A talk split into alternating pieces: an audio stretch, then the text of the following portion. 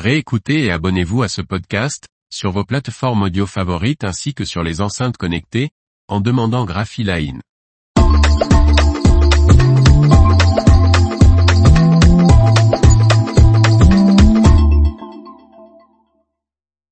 Stora Enso, restructuration majeure en cours. Par Faustine Loison. Stora Enso poursuit sa profonde réorganisation qui devrait entraîner le licenciement de 1150 personnes et une amélioration du résultat d'exploitation de 110 millions d'euros. Le groupe finno-suédois Stora Enso fait un point sur sa restructuration annoncée le 15 juin dernier. Souhaitant renforcer sa compétitivité à long terme, le groupe forestier et papetier réorganise son activité sans faire de quartier, ce qui devrait réduire le nombre d'employés du groupe de 1150 personnes sur un effectif d'environ 21 000.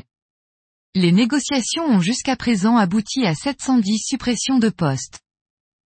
Stora Enso a finalisé les négociations concernant son site de Sunila en Finlande, dont la production de pâte à papier et l'extraction de lignine sera définitivement stoppée.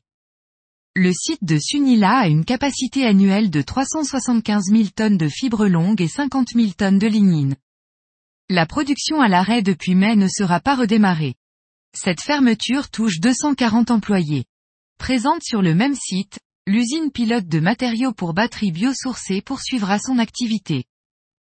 Au cours du troisième trimestre, Stora Enso a définitivement fermé l'une des quatre lignes de production de carton d'emballage recyclé sur son site d'Ostroleka en Pologne, qui avait une capacité annuelle de 120 000 tonnes. 50 postes ont été supprimés. En juin, Stora Enso a finalisé les négociations de la division Packaging Materials aboutissant à la suppression d'environ 250 postes dans les fonctions de direction et de support. La consultation des représentants des salariés concernant la fermeture du site d'emballage carton de houppe aux Pays-Bas employant 185 personnes devrait se terminer au cours du quatrième trimestre 2023.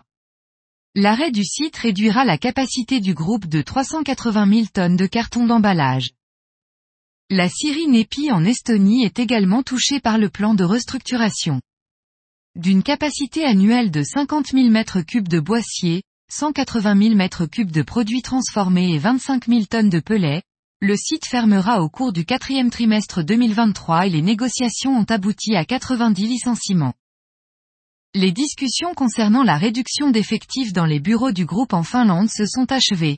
80 salariés seront licenciés. Concernant les bureaux des autres pays, les consultations sont toujours en cours et devraient s'achever d'ici la fin de l'année. Ces mesures devraient entraîner une réduction du chiffre d'affaires annuel d'environ 380 millions d'euros sur 11,7 milliards d'euros pour l'année 2022. Et le résultat d'exploitation devrait s'améliorer d'environ 110 millions d'euros.